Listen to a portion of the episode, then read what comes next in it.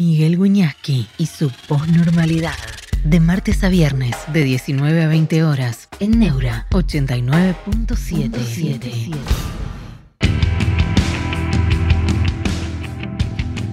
Muy buenas tardes, bienvenidos a la posnormalidad, último programa de la posnormalidad en este formato, último programa del año, pero no de mi presencia en Neura, estoy muy contento porque continuamos y tenemos espacio en este ámbito de, libertad que tanto, tantísimo apreciamos. Buenas tardes a todos. Buenas tardes, quiero mi point, feliz año igualmente. Sexta, buenas tardes, feliz año para todos. Vamos con los likes que van llegando, sí, vamos con todo. Hoy tenemos, es el último programa, dos cosas. Vida de mar, eh, es genial lo que haces. Buenas tardes, Elizabeth Auspenton, Gabriel Ruiz. Bueno, muchas gracias.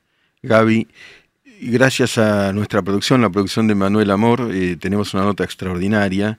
Ya me van a decir en cuanto estemos conectados, el último programa, ¿no? Eh, a los del streaming también los saludo.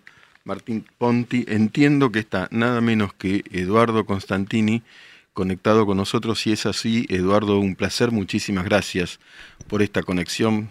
Aquí Miguel Wiñaski lo está saludando. Miguel, eh, buenas tardes. Bueno, muchas gracias por la invitación. Sí, estuvimos algunos días programando. Yo llegué esta mañana de un largo vuelo. Eh, y bueno, pero es un placer estar con ustedes y despidiendo este año, ¿no? Este año tan, tan movido como siempre en Argentina, ¿no? ¿Cómo lo ve Eduardo? Primero empiezo por lo general. ¿Cómo ve, bueno, lo que ocurrió, las elecciones y lo que ha venido pasando en estos 15, 16 días, 17 de gobierno de Javier Milei. Bueno, veo eh, con sorpresa, bueno, ahora todos tenemos el diario del lunes, el triunfo de Javier Milei, ¿no? Sobre todo porque es el triunfo de, de una persona que viene por fuera de la estructura política y además que lo hace prometiendo un ajuste, ¿no? O sea, un poco contra el establishment, contra la casta, la motosierra, en fin, todas las cosas que nosotros conocemos. No es común que en un país eh, gane esa, esa propuesta, ¿no? Eh, entonces, eso es algo, es algo novedoso que incluso ha trascendido los límites de la Argentina. Eh, si querés te cuento una anécdota. Sí, a ver, contame. Sí, ¿De, dónde, ¿De dónde venís, si puede saberse? ¿Cómo fue este último viaje? Bueno, eh, fuimos, hicimos un viaje de relámpago a, a París y a Londres. Correcto. Y entonces, en ese orden, entonces estando caminando por, por Londres, en la zona donde están los ministerios y está también el, el pequeño edificio donde donde ejerce sus funciones el, el primer ministro, que no te dejan pasar mm. por casualidad.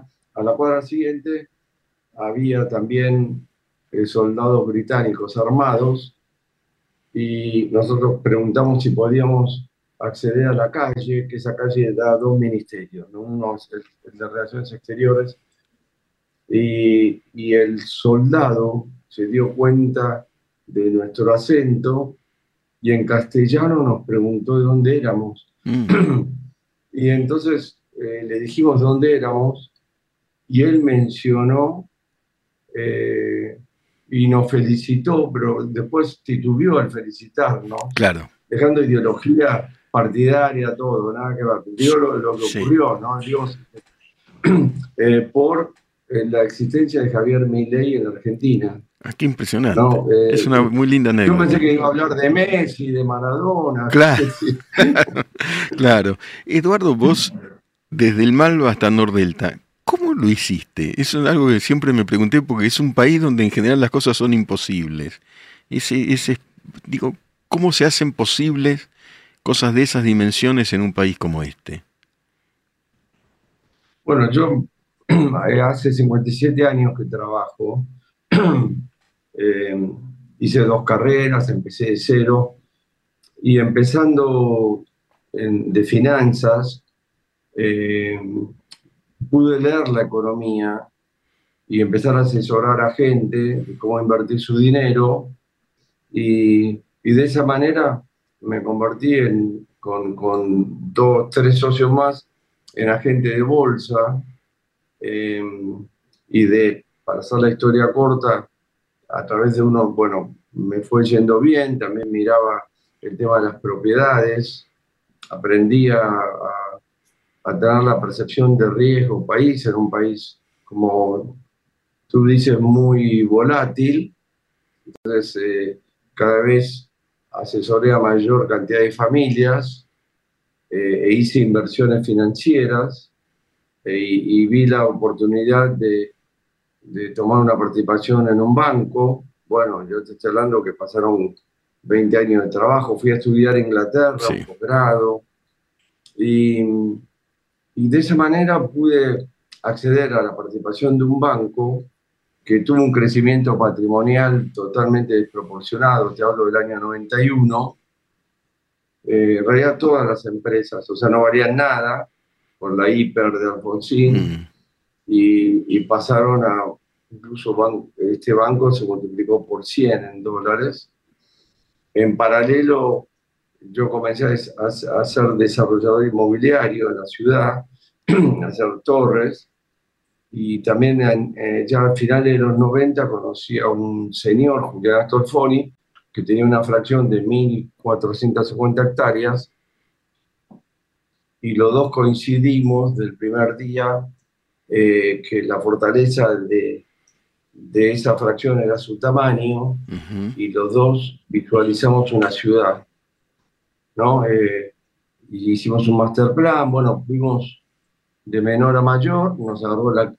Eh, eh, bueno, yo también ya venía siendo un coleccionista de mis 20 años, a través de, del asesoramiento de, de un gran amigo mío y mi maestro, Ricardo Esteves, y me dediqué a comprar obras de arte latinoamericano superlativas, en una época que los museos internacionales todavía no la compraban, estoy hablando de la década del 80, 90, eh, y a mí se me ocurrió hacer un museo de arte latinoamericano, o sea, primero coleccionar arte latinoamericano, y luego cuando apareció un terreno considerado espectacular, que es donde está Malva ahora, eh, comencé en el 97, que fue una época simultánea al nacimiento de Nordelta, que pude inaugurar en el año 2001, bueno, a pocos días de la, del bombazo de la Argentina, ¿no? De la, claro.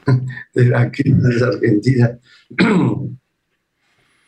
Pero bueno, eh, más que todo, eh, más que todo es ser consistente o sea, tener de alguna manera una forma que, sea redituable, ser honesto, fundamental, mm. eh, no, defraudar, tener paciencia, ser consistente, no tomar riesgos en exceso, tener un equipo de gente profesional y bueno, paso a paso uno va construyendo, ¿no? Y leer la economía, dijiste, ¿cómo lees la economía hoy? Esto ¿Qué, estás mirando? ¿Qué estás observando? ¿Esto es hiperinflación? ¿Cómo se sale? ¿Cuánto se tarda en salir? ¿Qué tenemos que hacer? No, eh, yo, lo que veo, Argentina, Argentina que amo, que todos amamos y nos apasionamos y, y, seguimos día a día, es el derrumbe eh, lamentable, digo, calamitoso de nuestro país no, solo en un sentido económico, financiero, sino obviamente, eh, sobre todo social y educativo. Em, y lo que se ve, pues ya, yo ya dije que hace más de 50 años que sigo a mi país, que Argentina tenía una cierta capacidad de reacción eh, y las cosas mejoraran temporariamente para luego decaer. Y lo que estoy viendo en las últimas décadas y sobre la última es que factores estructurales, llámese que es la educación, la pobreza, eh, el deterioro de, nuestro capital humano, eh, seis de cada diez chicos son pobres, o sea que tienen bajo nivel de educación, gran deserción escolar, se va constituyendo eh, en, una, en una causa endógena al sistema también. ¿no? Entonces, lo que se ve en los últimos 10 años es una Argentina que, que no sale de la crisis, sino que la va profundizando. y a través de, de, políticas que no enfrentan la realidad argentina y que viven de, fiado, de prestado, digamos, de aumentar la deuda, de, hacer trampas con las reservas, aumentar la deuda interna, aumentar la deuda externa, aumentar la inflación, emitir, todo lo que ya sabemos. Y, creo que, este año, lo que ha pasado al día de hoy, o hace poquitas semanas, es que el electorado ha votado en contra del oficialismo, aunque también ha votado en contra del, partido opositor. No, no digo en contra, que no han sacado claro. la, la, primera mayoría. Entonces, eh, y, y entonces precisamente gana una propuesta que rechaza el status quo y el sistema imperante y, me parece que la gente eh, votó esa propuesta precisamente porque ve, más que ver, sufre lo, que yo digo, ¿no? Se discutió mucho, Eduardo, y se discute, bueno, hoy empezó a regir este mega DNU, decreto de necesidad y urgencia. ¿Cómo observas eso? Algunos dicen, bueno, retasea la dimensión deliberativa del sistema democrático, se concentra el poder de hecho empezó a regir. ¿Qué, qué opinión tenés al respecto? Bueno, bueno, es una buena pregunta, ¿no? Eh, yo, veo desde que comenzó el gobierno en dos planos, ¿no? O sea, la reacción de los mercados, no, la puedo dejar de mencionar porque mm. yo soy economista, digamos. Correcto. Y que, y que es importante, es importante porque para la hiper, o sea, las medidas que se tomaron los ajustes de precios que hubieron, la, devaluación enorme del dólar oficial, ¿no? todos los aumentos, la liberación de, precios, etcétera, etcétera, eso podría haber derivado en una estampida del dólar, como ocurrió cuando devaluó Massa.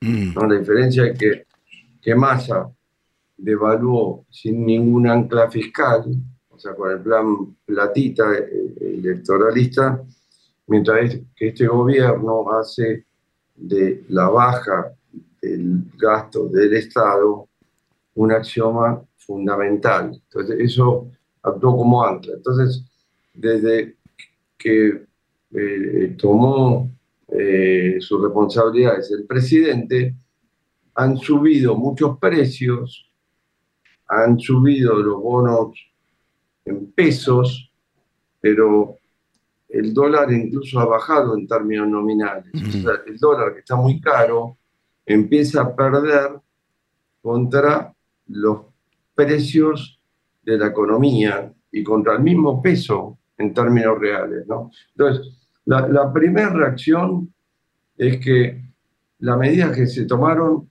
no condujeron a un aceleramiento hiperinflacionario en el sentido monetario, de, que la gente le, huye al peso y eso produce una hiperinflación. Entonces, no estamos en una hiperinflación. Ahora, la propuesta del gobierno no es solamente bajar el gasto público y bajar la tasa de inflación, sino fue desregular, o sea, dar más espacio a la actividad privada, que ellos llaman la, la libertad, el liberalismo, eh, con, una, doctrina muy extrema, o una ideología fortísima de, los libertarios, es una ideología extrema de la libertad, ¿cierto? Entonces ellos, digamos, a través de estos decretos de necesidad y urgencia, entonces proponen eh, un cambio, eh, un cambio muy profundo, muy extenso en las áreas y muy profundo. Y al parecer muy de golpe. Entonces puede ser discutible. Lo que yo tengo claro, sin apoyar al gobierno, eh, ni tampoco tener una posición ideológica extrema, es que la Argentina tiene que hacer un cambio profundo. Eso no me cabe la menor duda. Hay que hacer un cambio profundo. Y en realidad, mi ley ganó para instrumentar ese cambio profundo. O sea, si nos quedamos en lo que éramos antes, vamos a seguir como antes o más bien peor, porque estamos en un círculo vicioso de falta de confianza, de falta de inversiones, eh, de falta de préstamos, eh, de falta de generación de empleo. Entonces, cada vez de, falta de educación, todo lo que nosotros sabemos que el país en realidad está en un tobogán hacia abajo, ¿no es cierto? Ahora, claro, evidentemente, esto es como un maremoto, o sea, hay una cantidad, de un DNU de, que creo que tiene como 300 páginas, ¿no es cierto? Hay 30 puntos, y después hay una ley que son como 600 páginas, entonces eh, no puedo opinar sobre cada uno de ellos, seguramente varios estén mal, otros estarán bien, pero el sentido es el sentido del cambio, ¿no es cierto? Que el Congreso discutirá también, eh, seguramente el gobierno negociará, ¿no? Porque el, el, el original al Milei presidente del camino hizo un acuerdo con Patricia Bullrich, de alguna manera un acuerdo con, con, con Macri, eh, habla con el gobernador, o sea, para gobernar hay que negociar. Y sí. ¿Cierto? Me parece muy pronto.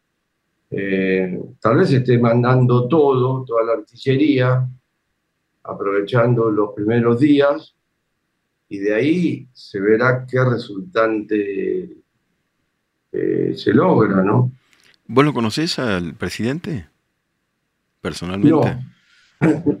Eh, yo, nunca, nunca estuve, eh, pude haber estado en alguna reunión colectiva que no se dio por agenda, o sea, nunca tuve, menos tuve una reunión personal con él, o sea, nunca estuve, lo he seguido en, muchos reportajes, lo leo, yo prefiero que haya ganado mi ley, sin duda, porque yo siempre he votado en contra, es lo dramático.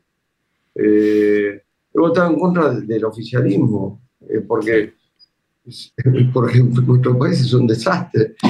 El que gobierna siempre ha gobernado mal. Este, y entonces, bueno, quiero por lo menos como instrumento de cambio, voy por acá, porque ratificar lo anterior sería muy malo, ¿no es cierto? Definitivamente. Vos, esa anécdota tan interesante del soldado que cerca del 10 de Downing Street los felicita, no por Messi o Maradona, sino por, por Milei. ¿Vos crees que em, los grandes inversores mundiales miran la Argentina con, con alguna esperanza ahora? O, bueno, con la debida cautela, me imagino, ¿cómo la ven? No, yo, creo que, que Argentina ha incluido, nosotros los argentinos, hemos incumplido tantas, tantas veces. Eh, y la postura de Milei es tan radicalizada que los inversores extranjeros quieren ver el cambio, primero, y después también quieren ver que el cambio se sostenga. Claro. ¿Cierto? o sea, Milei, ok, ganó. Salieron las medidas, la medida financiera, digamos, ¿no?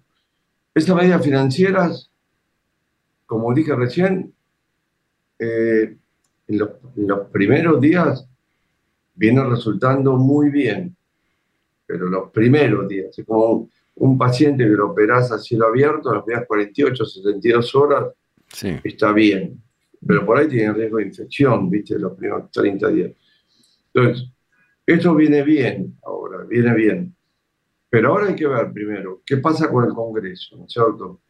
¿Qué pasa con la oposición? Acá además siempre se, supo, la lectura que yo hago, que van a haber fuertes luchas opositoras, porque vos acá, eh, con estas medidas, aún las que estén correctas, eh, modifican intereses.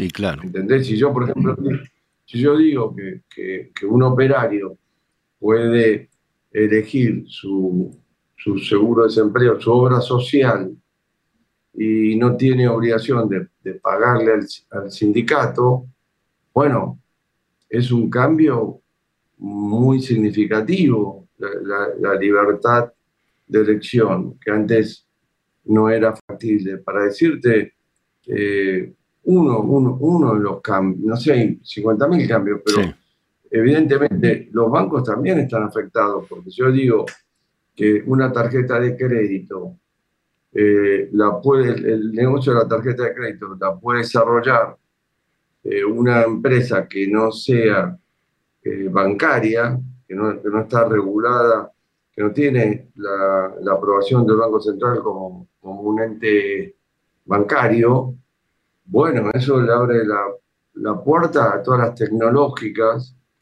Eh, bueno, no quiero mencionar una que es obvia, que tiene millones y millones Pero todos la conocemos, claro.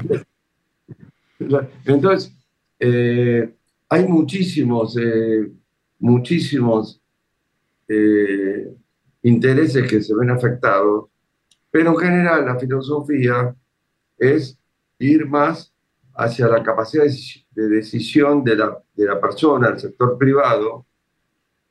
Después hace un blanqueo laboral, hace un, hace un blanqueo de capital, en fin, hay, barre por todos lados, ¿entendés? Entonces, bueno, eh, yo tampoco soy un experto en, todos los temas, ni, mucho menos, digamos, pero el sentido es un cambio profundo. Y bueno, yo creo que yo nuevamente estoy contento que haya ganado, que la sociedad discuta estos cambios. Y lo que me gustaría, sí, es que haya menos estados, menos corporaciones, menos lo corporativo, menos lo regulado que da lugar al, poder del funcionario, que lamentablemente en una proporción abismal termina en un hecho de favoritismo, corrupción lo que fuere. Cuanto más chico sea el Estado, cuanto menos regulado, en nuestro país, ahora, puede ser que en 20 años no sea necesario ser tan estricto, yo creo que que la suma algebraica de, los efectos positivos y negativos a mí me, da un efecto positivo. ¿Entendés? Muy interesante. También está cambiando la cultura de la protesta callejera, por lo menos también en estos primeros días, veremos si se sostiene, ¿no? Esto de un protocolo, ¿vos crees que eso se va a poder manejar o que el conflicto va a crecer? ¿Cómo lo, qué, podrías observar al respecto? Bueno, yo, yo, lo veo que, los opositores y que están afectados, eh, afectados en sus intereses, obviamente van a querer que, las cosas vuelvan a lo anterior, o van a, querer o desear que el presidente tenga menos poder, entonces poder tomar más la calle. O sea, el equilibrio de poderes, todo es endémico, ¿no es cierto? Si, las cosas empiezan a salir bien, se empiezan a encauzar, y bueno, va a ser más difícil que los, las manifestaciones, que son totalmente lícitas, eh, se desordenen. Porque en realidad el manifestante lo que quieren en todo el mundo, no, no en la Argentina, es producir eh, visibilidad, visibilidad, ruido, eh, lugar en, en, los medios, etcétera, etcétera. Si usted es una manifestación totalmente ordenada, dentro de una plaza, eh, con los pancartas, etcétera, etcétera, y vas a tener menos impacto que si haces un despelote barro en la calle, tiras piedras, rompes vidrieras, cosa que obviamente no es conveniente para el país ese tipo de manifestación. Hoy la Argentina, a través de, bueno, del gobierno, decidió salirse de los BRICS, ¿no? Rusia, Brasil, etcétera. Eso, eh, bueno, también, tu opinión. Pragmáticamente habría que haberlo hecho o predomina la ideología, ¿cómo lo ves? No tengo la autoridad de, dar una opinión definitiva, sé el razonamiento, porque el razonamiento es que como nosotros tenemos individualmente relación con cada uno de los países, mm. de esos países miembros del BRIC, eh, la pregunta es, bueno, ¿qué beneficios, yo no lo sé, qué beneficios eh, trae pertenecer al BRIC? En realidad, nuevamente, la ideología de este gobierno es más una ideología pro-occidental. O sea, obviamente está mucho más cerca de la ideología de Estados Unidos, Inglaterra y Europa que, de China, por ejemplo. Mm. Y, y, los BRICS es una asociación de países que tienen distintas ideologías y, y la doctrina de ellos es abrazar la ideología liberal, o sea, tener contacto con todos los países eh, pero no necesariamente formar grupos claro. con países con una ideología autoritaria. Entonces, bueno, son consecuentes con su forma de pensar. Al final del día, uno puede decir, bueno, pero nos hubieras convenido más al país en términos de beneficios. Tal vez, qué sé yo, por estar dentro de los BRICS, resulta más fácil renovar el swap que con mm. China, que tiene el Banco Central, que, no tenemos dólares, ¿entendés? Entonces la política, vos jugás lo ideológico con la practicidad y tenés que hacer lo que más le convenga al país, digamos, ¿no? Sin, sin hacer locuras, ¿no? Definitivamente. Pero de todos modos, bueno, se ha tomado distancia de Venezuela, Nicaragua, etcétera, Cuba, que era, bueno, en fin, un, ancla. Claro, bueno, pero eso eh, simbólicamente también eh, tiene un valor para, pues bueno, en esta etapa de Argentina, esta es la ideología, ¿no es cierto? Y estas son las medidas. Entonces, eso hace a, a conservar la fortaleza política del gobierno y permitirle hacer cambios en distintos aspectos de la política, ¿no? Entonces, a mí, a mí no me suena mal, sin ser un experto en relaciones internacionales, ¿cierto? Sí me parecería mal cortar todo diálogo con China, no, no, no, conviene. El arte también es pedagógico. Yo creo que vos sos un ejemplo de ello con, con, todo lo que has hecho y haces y se hace desde el Malva históricamente. Hay discusiones también ahora, bueno, son tantas cosas sobre subsidios a, a cuestiones vinculadas a bibliotecas populares.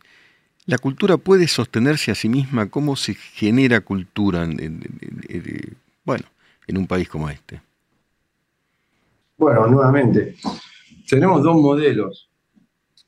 Si vos, por ejemplo, agarrás el modelo europeo, vas a ver que el Estado es mucho más protagonista mm. en la financiación de museos no sé, la National Gallery de, Inglaterra o lo que fuere, en Alemania, etcétera, etcétera, eh, que por ejemplo en Estados Unidos, donde vos, los grandes museos, la mayoría, son iniciativas del sector privado.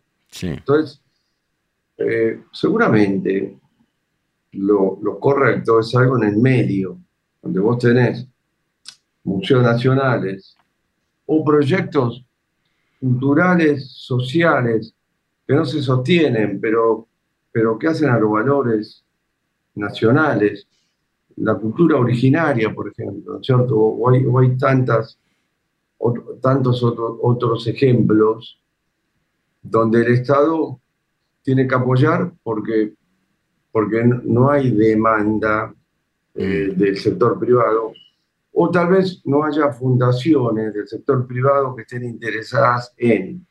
Lo que ocurre en Estados Unidos es que el rol del sector privado en las inversiones sociales es gigante. Entonces vos ves hospitales enteros, eh, centros de investigación, museos, bibliotecas, investigaciones de enfermedades terminales, del cáncer, del Alzheimer, todo tipo, que están 100% sustentadas por el sector privado, que el Estado la desgraba, la reconoce. Vos acá en Argentina estamos en el otro extremo. Por eso vienen de estas propuestas también radicalizadas. Podés considerar, considerar radicalizadas. En Argentina, si vos te compras un auto de lujo o donás una ambulancia a un hospital, el tratamiento fiscal es exactamente igual. ¿Entendés? Entonces, el Estado, el Estado está mandando un mensaje eh, que es que vos, sector privado, no te metas en el hospital, o sea, no te metas en hacer una inversión social, ¿me entendés? Eh, entonces, yo creo que yo creo que la solución es algo intermedio. En Europa, vos tenés eh, gente millonaria que de su propia iniciativa ha hecho museos espectaculares, ¿cierto? Eh, no sé, bueno, ahora en Francia, o François Pinot, que son relativamente relativamente reciente, ¿no es cierto? En Latinoamérica, lamentablemente, tenemos una cultura eh, paternalista familiar, donde incluso hasta hace muy poco vos tenías que dejar el 80% de tu patrimonio a tus herederos forzosos. Mm. vos cumplías con tu familia, el Estado no, no, no, no te invitaba a hacer ninguna inversión social. Vos te morías, o te morís, cumplís con tu familia, dejás a, tus seres queridos eh, y no podés disponer más del 20%. O sea, si quisieras ayudar a un hospital, no podrías hacer más del 20%. Muy interesante. En Estados Unidos, en Estados Unidos, vos podés dejar el 100%. Hmm. O sea, Bill, Gates creo que, que va a dejar como el 95% de su fortuna o más a la fundación y, y, Buffett el 85%.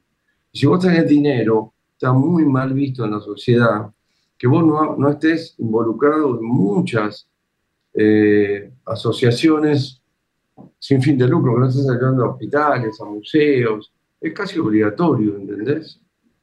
Acá no, es como don Corniole, ¿cómo se dice don Corniole? Corleone, sí. sí. ¿Entendés? Sí, sí. Sí, claro, el paternalismo, ¿no? El paternalismo. El paternalismo, exactamente, el paternalismo.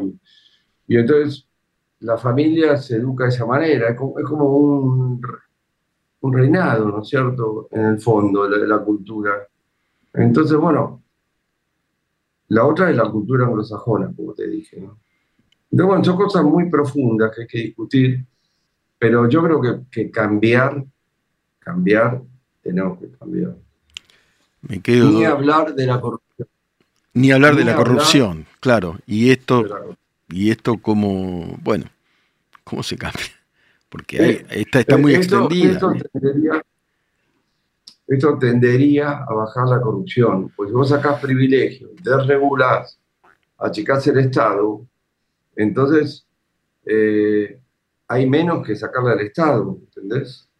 hay menos privilegios. Cuando, cuando hay un régimen de privilegios, ¿quién es el que da el privilegio? ¿Con qué criterio?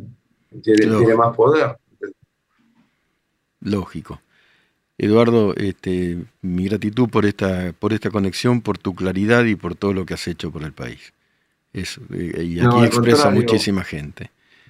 Muchas gracias. Eh. Feliz año para todos. Feliz año. Muchísimas gracias, Eduardo Constantini. Un abrazo grande. Gracias a ustedes. Postnormalidad. Un espacio abierto para pensar en libertad.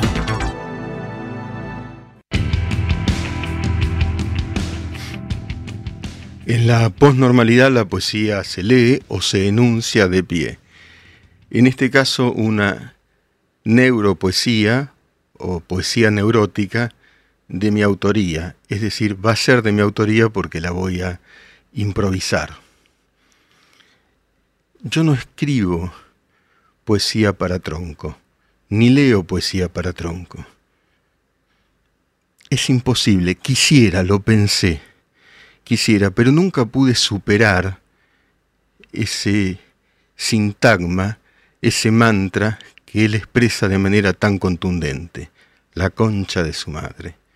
¿Qué puedo hacer yo con mis palabras respecto de eso? Está todo dicho. Para Tronco no. Tampoco para Fantino, no estoy a la altura. Tampoco para Malena, para, ni para Guadalupe Vázquez, ni para Agustín Rodríguez, ni para el Flaco Pacet.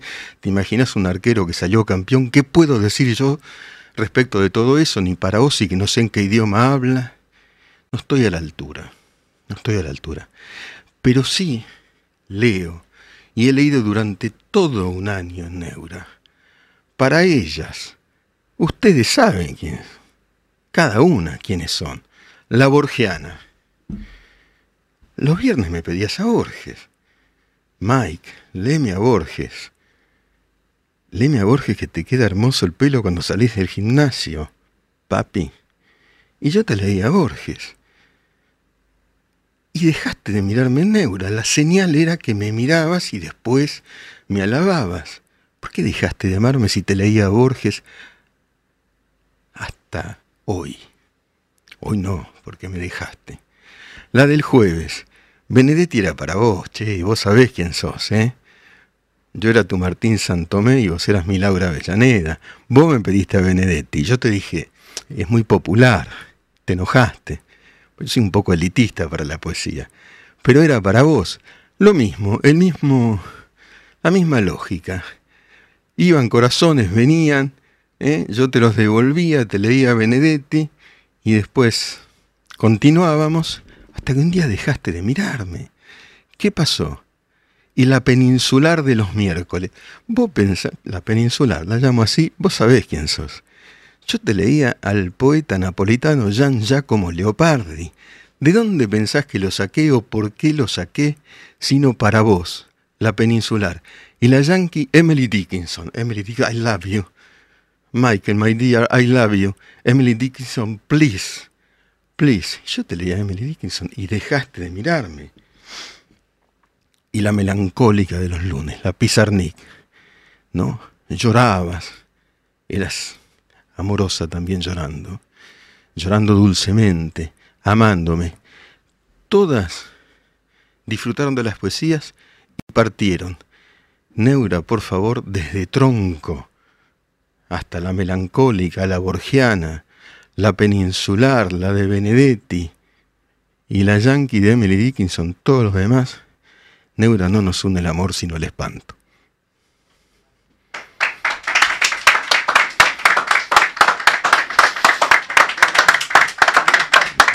Seguimos en vivo. Ah, estamos en vivo. Sí, sí, sí. Eh, bueno. Gracias, Sí, Miguel. no, no, para, para no. Una maravilla, una maravilla. Eh, ¿Alguna vez improvisaste de esta manera? No, de esta manera no, pero viste, pero tan- tantos años frente al micrófono, qué sé yo. Mira, mira, mira la gente, mira la gente. Mira, mira, mira lo que es. Vamos a cortar esto y va a salir por todas las redes, sépanlo, eh. Lo vamos, mira, crack, crack. Bueno, bueno. Bueno, ¿Podemos, ver, podemos dejar esto para el año que viene? Aunque sea una vez por mes una de estas. Sí, obviamente, obviamente, ¿no? Viste, la cara ya la, ya la tengo rota, yo la tengo rota, me mandé con todo. Este, y sí, no, y decidí ser este. Sí, a usted- improvisar, ¿no? ¿Para qué, no? Que tanta escritura. Me parece, nada. por eso te digo, me parece que esto ya puede quedar fijo, ¿eh? Quede, quede fijo. Quede fijo. Quede Vamos a ver el horario, pero vamos a seguir, eso ya Dale, se sabe. Dale, dale, dale, ahí estamos. ahí Y, y el, el 8, 9 y 10. Sí, ¿Podés venir a conducir Multiverso Fantino? desde luego, espectacular, una gran alegría. vamos. Ahí está.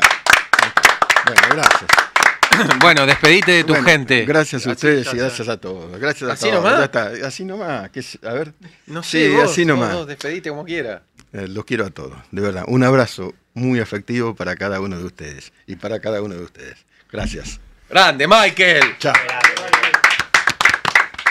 Ya está, nos va. nos- Viernes postnormal con Miguel Wiñaski.